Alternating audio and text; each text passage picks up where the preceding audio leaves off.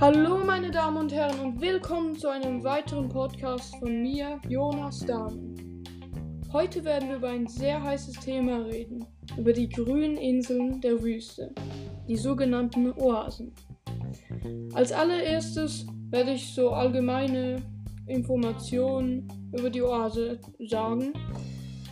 Danach werde ich mehr über die Dattelpalme erzählen und anschließend noch ähm, die drei verschiedenen Arten der Oasen und dann noch mehr über das fossile Wasser erzählen.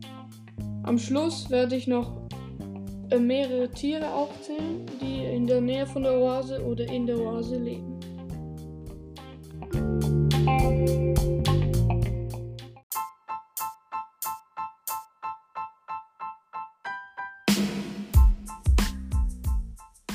So, los geht's. Also, das Wasser ist das kostbarste Gut der Oase. Deshalb können Menschen nur dort überleben in der Wüste, wo auch Wasser ist. Die gerechte, sparsame und gewissenhafte Verteilung des Wassers wird von Wasserwerten kontrolliert. Da die im Bewässerungsfeld betriebenen Felder und Gärten regelmäßig mit Wasser versorgt werden müssen, sind diese durch ein Kanalnetz miteinander verbunden. Früher schöpfte man das Wasser aus Ziehbrunnen.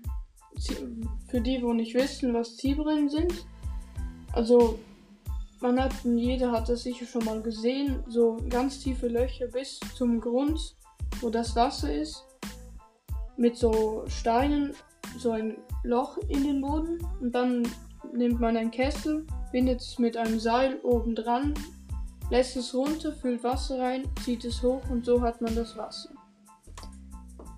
Ja, heute hingegen fördert, fördern Motorpumpen das Wasser in größeren Mengen zur Oberfläche. In vielen Oasen sinkt dadurch der Grundwasserspiegel bedrohlich ab, bis zu einem Zentimeter pro Jahr. Damit der bewässerte Boden nicht austrocknet, wird in der Oase Landwirtschaft im Stockwerkbau betrieben. Nahezu jede Oase verfügt über einen Dattelpalmenhain. Die Dattelpalmen spenden Schatten für unterschiedliche Obstbäume, wie Orangen oder Pfirsichbäume. Darüber wird Gemüse und Getreide angebaut. Äh, darunter. Dattelpalmen sind die perfekten Oasenpflanzen.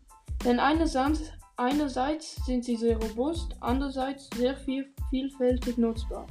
Vom Schattenspender über den Stamm die Früchte bis hin zum Blattwedel ist die Dattelpalme ein Alleskönner. Die Blätter werden zum Beispiel für den Zaunbau benötigt. Die Zäune schützen die kostbaren Anbauflächen in der Oase vor dem heißen, ausgetrockneten Wüstenwind. Die Landwirtschaft wird in den Oasen nicht mehr nur zur Selbstversorgung betrieben, sondern bietet auch die Möglichkeit, den Handel und Export zu investieren. Dies wird durch den Ausbau von Straßen und Verkehrsanbindungen unterstützt.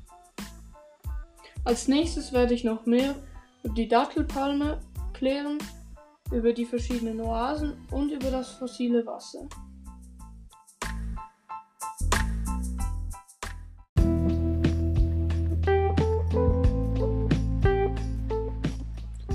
So, jetzt noch mehr über die Dattelpalme.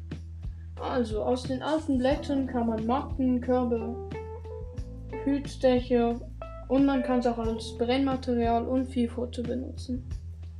Die Blätter allgemein kann man natürlich als Blattwedel benutzen, falls es zu heiß wird. Und die Fasern der alten Blättern kann man Bürsten, Besen, Polster, Seil und Säcken machen. Aus den jungen Blättern kann man Salat machen, genauso wie aus den Knospenblüten der Früchte. Ähm, aus den Datteln kann man Obst, Saft, Schna Schnaps machen. Und aus dem Dattelkern Ka Kaffeeersatz und Viehfutter. Dann gibt es noch den Stamm. Den Stamm kann man natürlich zum Bauen benutzen, als Brennmaterial, Brennmaterial. Und man kann auch Saft machen den sogenannten Dattelwein.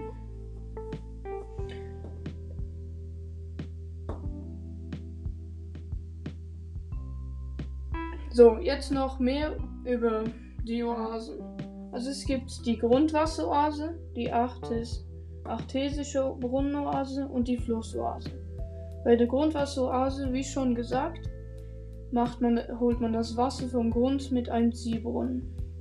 Bei der artesisch Brunnenoase ist der natürliche Druck genug stark, dass das Wasser bis zur Oberfläche gepumpt wird. Bei der Flussoase fließt ein Fluss vorbei. Mit einer elektrischen Pumpe pumpt man das Wasser aus dem Fluss hinaus und benutzt es für die Felder und für einfach als Wasser. Dann gibt es noch das fossile Wasser. Das fossile Wasser ist etwa 20.000 Jahre alt. Es lagert in 1000 bis 4000 Meter Tiefe und stammt aus der Zeit, als der heutige Sahara noch mehr Regen fiel. Auch dieses Wasser wird durch die moderne Technik wie Tiefpumpen erreichbar und für die Landwirtschaft zugänglich gemacht. Dieses Wasser wird jedoch nicht wie das Grundwasser erneuert, da es eine eigenständige unterirdische Wasserreservoir hat. Ein Beispiel für die Nutzung des fossilen Wassers sind die grünen Augen der Sahara. Das sind so riesen Anbauflächen in der Sahara, mehrere hundert Meter, la Meter lang. Ja. Die Bewässerung in der Wüste ist wirtschaftlich zweifelhaft, da die Kosten für Bewässerung und Transport der Waren größer sind als Gewinn. Das war's mit dem Teil. Als nächstes werde ich noch ein paar Tiere von der Oase aufzählen und auch Geräusche abspielen lassen.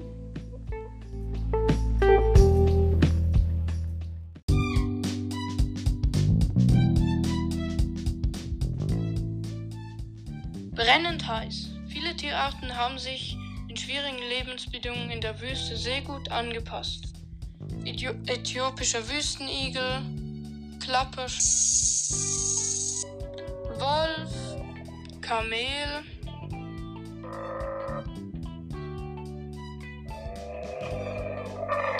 Ziege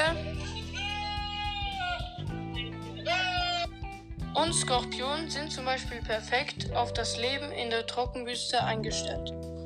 Der äthiopische Wüstenigel hält bei großer Hitze einen Sommerschlaf, um Energie zu sparen.